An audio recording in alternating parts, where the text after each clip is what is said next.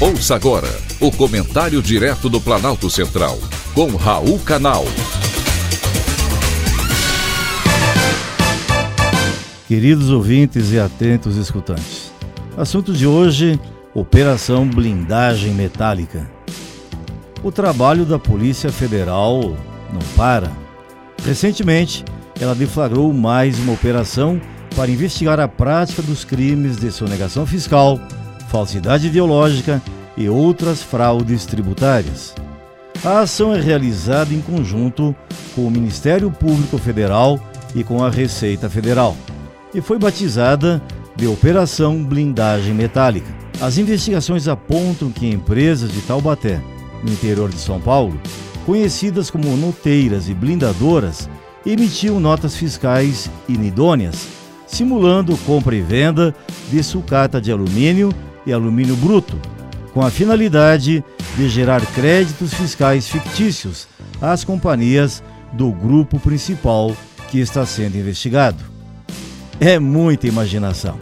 Por meio de subterfúgios contábeis e comerciais, há indícios de que, mensalmente, as empresas envolvidas ajustavam fluxos de quantidade de produtos de interesse, notas fiscais, pagamentos e até simulação de transporte de mercadorias, que sequer existiam, para confundir os órgãos de fiscalização, em especial quanto às operações fictícias de compra e venda de sucata de alumínio ou de alumínio bruto, descritas em notas fiscais.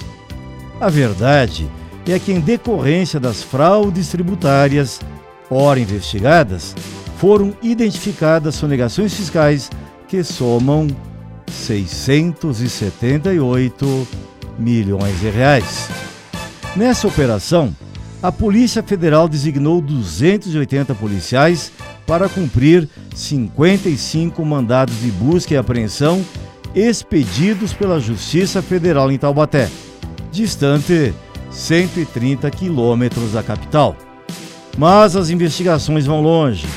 A busca e apreensão foram realizadas também em endereço de São Paulo, capital, Pindamonhangaba, cidades da região metropolitana de Sorocaba, Mojimirim e São José dos Campos, além do Rio de Janeiro, Paraná, Mato Grosso do Sul, Santa Catarina, Minas Gerais e o Distrito Federal.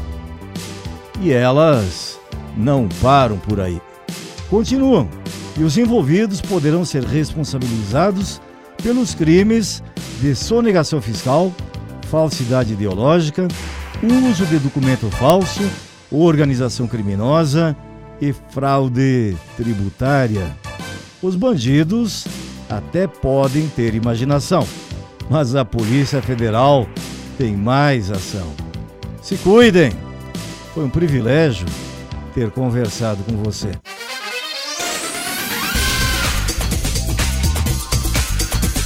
Acabamos de apresentar o Comentário Direto do Planalto Central, com Raul Canal.